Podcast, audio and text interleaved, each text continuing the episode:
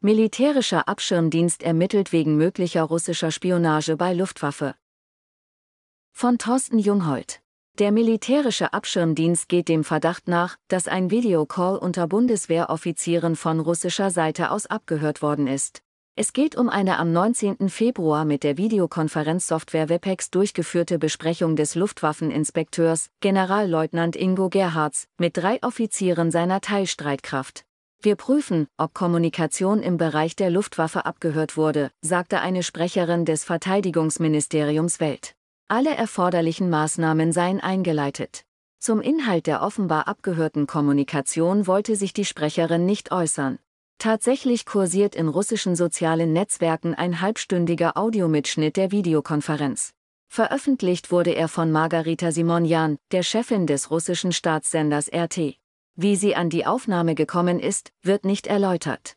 In dem Mitschnitt ist zu hören, wie Gerhards mit seinen Mitarbeitern über die Vorbereitung eines Briefings von Verteidigungsminister Boris Pistorius SPD diskutiert.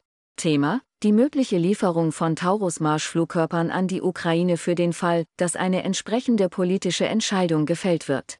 Der Audiomitschnitt kursiert auch in der Bundeswehr und wurde weltgegenüber von mehreren Soldaten als authentisch eingestuft. Das russische Außenministerium forderte laut deutscher Presseagentur bereits eine Erklärung der Bundesregierung. Versuche, um Antworten herumzukommen, werden als Schuldeingeständnis gewertet, schrieb den nach Moskaus Außenamtssprecherin Maria Sacharowa auf ihrem Telegram-Kanal.